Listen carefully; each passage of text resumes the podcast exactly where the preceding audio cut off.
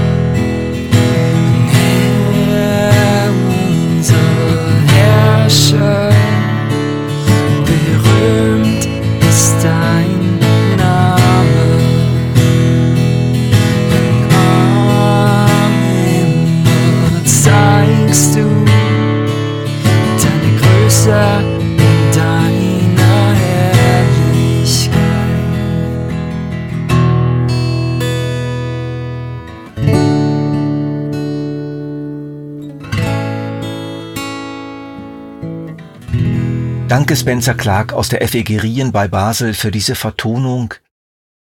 Herr unser Herrscher, berühmt ist dein Name. Am Himmel zeigst du deine Größe und deine Herrlichkeit. Und genau so endet dieser Psalm auch. Die Größe und Erhabenheit Gottes rahmen dem Psalm ein. Und nicht nur diesem Psalm, uns alle. Das ist unser Rahmen. Ob wir, die wir uns irgendwo auf dem Bild befinden, das erkennen oder nicht. Dieser Psalm stellt die richtigen Rahmenverhältnisse her. Und jetzt kommt die Überraschung. Eine schöne Überraschung. Man reibt sich die Augen, denn plötzlich gibt es einen ganz starken Kontrast. Schon Säuglingen und kleinen Kindern hast du dein Lob in den Mund gelegt, damit sie deine Macht bezeugen. Das hast du so bestimmt, um deine Gegner zu beschämen, um jeden Feind und Rachsüchtigen zum Schweigen zu bringen. Der große Gott und Schöpfer des Himmels, der Milliarden von Galaxien mit je Milliarden von Sternen hingezaubert hat, legt kleinen Kindern sein Lob in den Mund. Er erwählt sie, er kooperiert mit ihnen, er verleiht ausgerechnet diesen kleinen Zeugniskraft. Er kennt sie als vollwertige Zeugen seiner Macht an.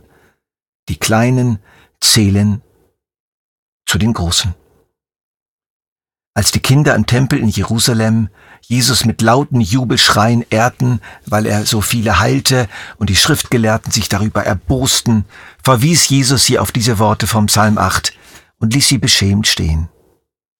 Da muss ich euch etwas von meinem dreijährigen Enkel Valentin erzählen.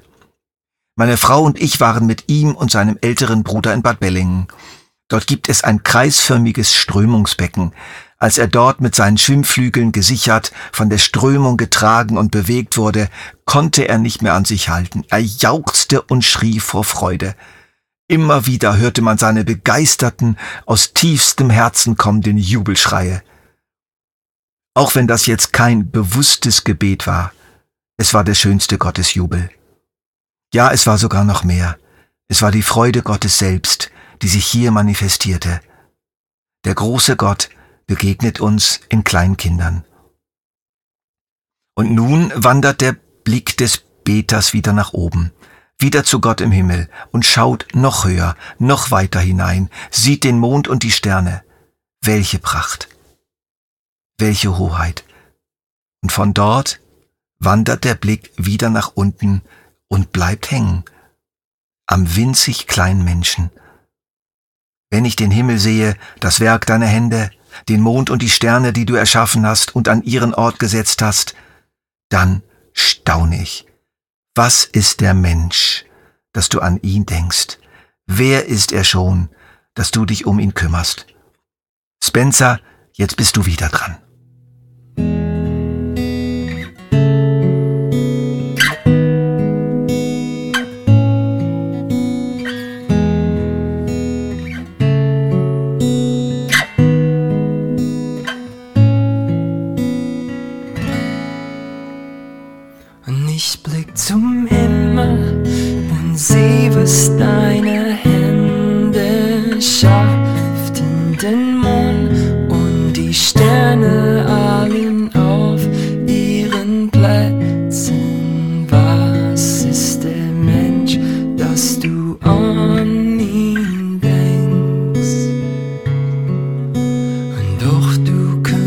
dich gewiss um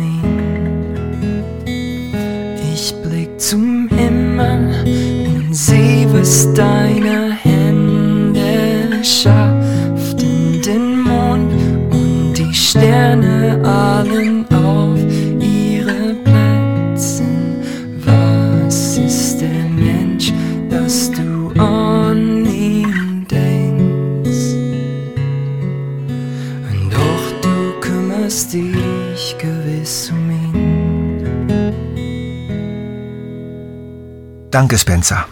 Deine Vertonung vertieft das Staunen darüber, dass der große Gott sich um den kleinen Menschen kümmert. An ihn denkt. Dabei weiß Gott doch, dass wir nur Staub sind. Der Gott, der ein Universum einer Größe von 100 Milliarden Lichtjahren geschaffen hat, denkt intensiv und wohlwollend an den ein bis zwei Meter großen und allzu kurzlebigen Menschen, mit all seinen Fehlern, seinen Abtrünnigkeiten, seinem Elend ich und du, wir sind in den Gedanken Gottes. Dort leben wir, dort sind wir, dort haben wir einen Ehrenplatz, und diesen Gedanken Gottes folgen Taten. Du hast ihn nur wenig geringer gemacht als Gott. Mit Ehre und Würde hast du ihn gekrönt. Du hast ihn zum Herrn eingesetzt über deine Geschöpfe, die aus deinen Händen hervorgingen. Alles hast du ihm zu Füßen gelegt. Du hast ihm Schafe und Rinder unterstellt und dazu alle freilebenden Tiere in Feld und Flur, die Vögel, die am Himmel fliegen, ebenso wie die Fische im Meer und alles, was die Meere durchzieht. Ich möchte das mal so sagen. Gott ist sich nicht zu schade, uns als armselige Menschen an seiner Größe und Herrlichkeit teilhaben zu lassen. Er lässt uns mitmachen, mitherrschen mitkümmern, trotz der enormen Risiken, die er damit eingegangen ist. Und obwohl wir dieses Mitmachen immer wieder so missbrauchen, er bleibt trotzdem dabei, bis heute. Lasst uns diese unsere Würde, unsere Hoheit, unsere Verantwortung nicht missbrauchen, sondern zur Ehre Gottes gebrauchen.